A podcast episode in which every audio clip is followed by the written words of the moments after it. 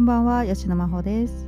えー今日はちょっとギリギリの収録になってしまいました。あと1時間ちょっとでね、えー今日が終わってしまうんですけれども、はい、まあギリギリなんですけれども、今日も収録できたらと思って撮っています。えーで、何話そうかなということなんですが、え昨日のね、続きというわけではないんですけれども、今日もね、食べ物、食べ物ネタでいこうかなと思っています。で、えまあ今日は奈良の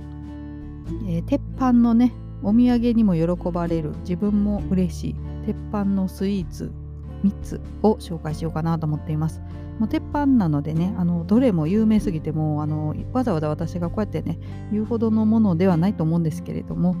はい、もうネタ不足ということで、はい、紹介していこうと思います。えーまずですね、えーもうこれ王道ですけれどもね、えー奈良市の、えー、まほろば大仏プリンです。はい、もう王道すぎてねあの今更紹介するのもどうなのって思われた方も多いかもしれないんですけどもうこれは外せないかなというので、えー紹介してみようと思います。えーこのまほろば大仏プリンさんね発売されてもう15年とかもっと経ってるのかな、えーと思うんですけれどもね私これ初めて食べた時多分うんまあ10年以上前ですけどね初めて食べたのもう衝撃でしたね。美味しすぎて。あのプリンってこんなに美味しいんだっていう衝撃を受けました。はい。で、えーまあね一番あのいろいろと味があるんですけれども私はカスタードが好きですね。もう王道のね。はいカスタード美味しいです。でもカラメルもねあの何とも言えないねあの苦味と甘いこのカスタードの味とねマッチして、えーこれは本当におすすめしたいプリンなんですけれども、えー詳細ねちょっとホームページ見ながら紹介していこうと思うんですけれどもこのマホロバ大仏プリンですね、えー種類がね2つ2つというか、まあ、サイズが2つあるんですね。で大と小がありましてね。大はですねもうかなり大きいんですよ。なのでこれ1人で食べるとちょっと胸焼けするレベルの量が入っています。なまあ何人かで食べるかちょっと火をね分けて食べるかしないとかなっていう量なんですけれどもでもまあちっちゃい時にねなんかバケツプリンじゃないですけど大きいプリン一人で食べたいっていうね、えー夢ねあの持った人も多いと思うんですけれどもそれをね叶えてくれるようなサイズのものですね。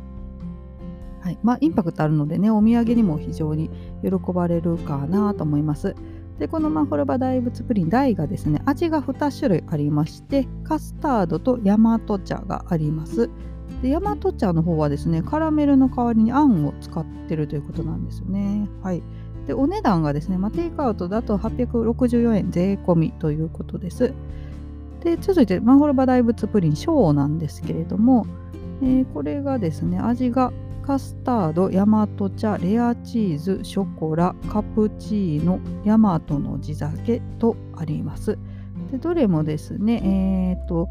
378円税込みとなっています。はい。で、他にもですね、えー白い鹿のプリンっていうのがあるんですね。えーで、マホロバ大仏プリンはね、全部あの大仏のね、イラストが蓋のところにデザインされてて、あのとても可愛いんですけどね、蓋蓋というかその瓶もね、食べた後も使えるんですよね。私も小物入れにしてるんですけど。で、えーと白い鹿のプリンの方は、まあ、その名の通りね白い鹿が蓋にデザインされているプリンになりますこちらはですね味がモンブランヨーグルトホワイトコーヒーとありましてテイクアウトの価格が432円、はい、税込みとなっています。で他にもですね桜プリンというものもあります。こちらは味が奈良の八重桜味とさくらんぼ味があります。で、えーこちらはお値段がテイクアウトで453円税込み、はい、になっています。他にもですね、えー、詩人の、えーまあ、アスカのね、詩人ありますけれども、それの古代米プリンというのもありまして、えー4色の古代米を使って作ったライスプリンということですね。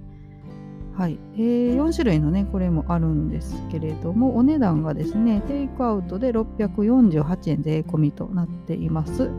あと、マサリンというプリンがあります。でこれはですね、奈良町江津屋店と夢風広場店限定のね、縁結びプリンなんだそうですけれども、えーこれ、江津屋さんのね、まさくんっていうキャラクターがいるんですけれども、そのキャラクターが、えデザインされたね瓶になっています。はい、こちらはテイクアウト378円税込みとなっています。で、えー、プリンは以上ですかね。他にもね、プリン以外にも、マホロバ大仏プリンロールというのもありまして、えー、ロールケーキの中にね、マホロバプリンがそのまま入ってるんですよ。これも美味しかったですね。私も食べましたけど。あとは、あの、クッキーとか、クッキーもね、いろんな種類があったりですね。あと、プリンジャムっていうのもあります。はい、これも珍しいですね。プリンジャム756円税込みということです。で、あとソフトクリーム。はい、マホロバ大仏プリン入りのソフトクリーム、えー、385円、えー、税込みカラーとなってますね。えー、で、他にもですね、あと大仏様の微笑みゼリーということでね、みかん味のゼリーもあるということです。こちらはテイクアウト410円税込みとなっています。はい。まあ、店舗はですね、えっ、と、えー、まあ、主にね、主にというか、全部奈良市内にあるのかな。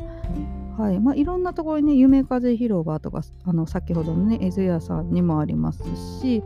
えっと、まあなえー、奈良町の方ですね。で、本店がね、プリンの森カフェっていうのが、奈良坂町にあります。あの建物がね、本当に可愛らしいんですよ。メルヘンチックな建物でね、もうはい、こちらもね、私、あの本店まだ行ったことないんですけどね、一度行きたいと思いつつ、あのインスタ映えするような感じの店舗になっています。あと、近鉄奈良駅のね、構内とか、JR 奈良駅にもあります。であと、ミナーラ店に、えミナーラの中にもね、あるみたいですね。あと、JR 京都駅構内でも販売と書かれてますね。え他にもイオンモール奈良富ヶ丘店、あと近鉄西大寺駅中店西大寺三和シティ店、はい、などあります。えー、奈良市内のねいろんなところで買えますね。京都でもねし、まあ、これ初めて今ホームページ見ながら喋ってるんですけれども京都駅でも買えるというのを今知りました。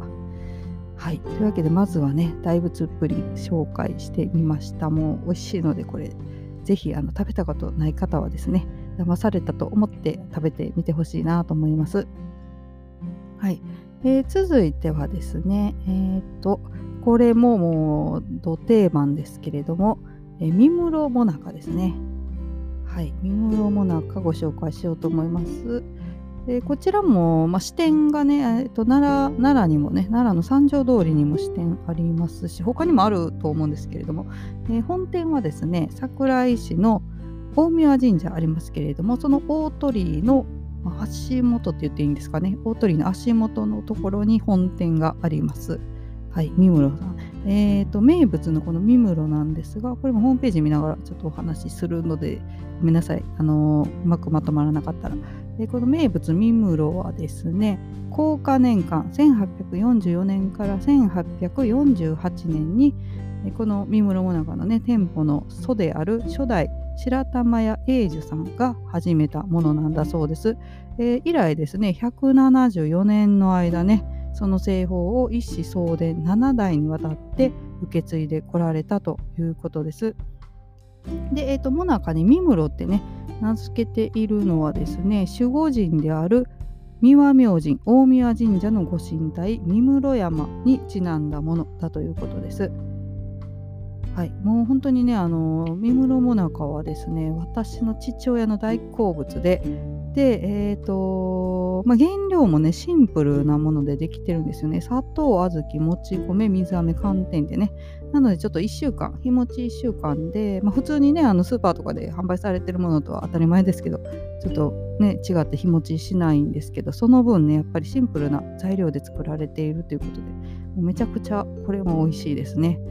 えーとまあ、普通にねお土産として買っていくのはもちろんなんですけれども私あのな、えー、ミワの方に行ったらですね本店に行ってで本店の中でね、あのー、お抹茶と一緒に三室もなんか食べることもできるんですよね。はい、なのであのお店の中のね雰囲気も非常にいいので、あのー、大宮神社とかねあの辺り行かれた方はぜひ本店に寄ってねお抹茶と一緒に食べるのもいいかなと、はい、思います。はい、もうこちらもね、鉄板のお土産、えー、ですね。はい、というわけで、えー、最後もう一個紹介して終わろうと思うんですけれども、もうこちらも鉄板中の鉄板ですが、えー、団子賞の団子です。はい。えー、もう鉄板ですね、えー、本店がですね防城橿原ですね橿原市近鉄防城駅前に本店がありますあと支店がですね八木駅はい八木駅の近くに、えー、支店があります。私どちらかというとね八木駅で買うことが多いですけれどもね。はい。まあ、この団子賞の団子はですね、まあ、きなこ団子ですね。もう奈良の人ってねきな粉好きな人多いそうなんですよ。結構ね全国平均で比べると。ななんかの何で見たのかな？秘密の県民賞とかその辺だったかもしれないんですけどけれども。はいもう団子賞といえばきなこ団子有名なんですが、えー、これもホームページ見ながらお話ちょっとしようかと思うんですが、えー、団子賞は明治11年の春に初代正五郎さんによって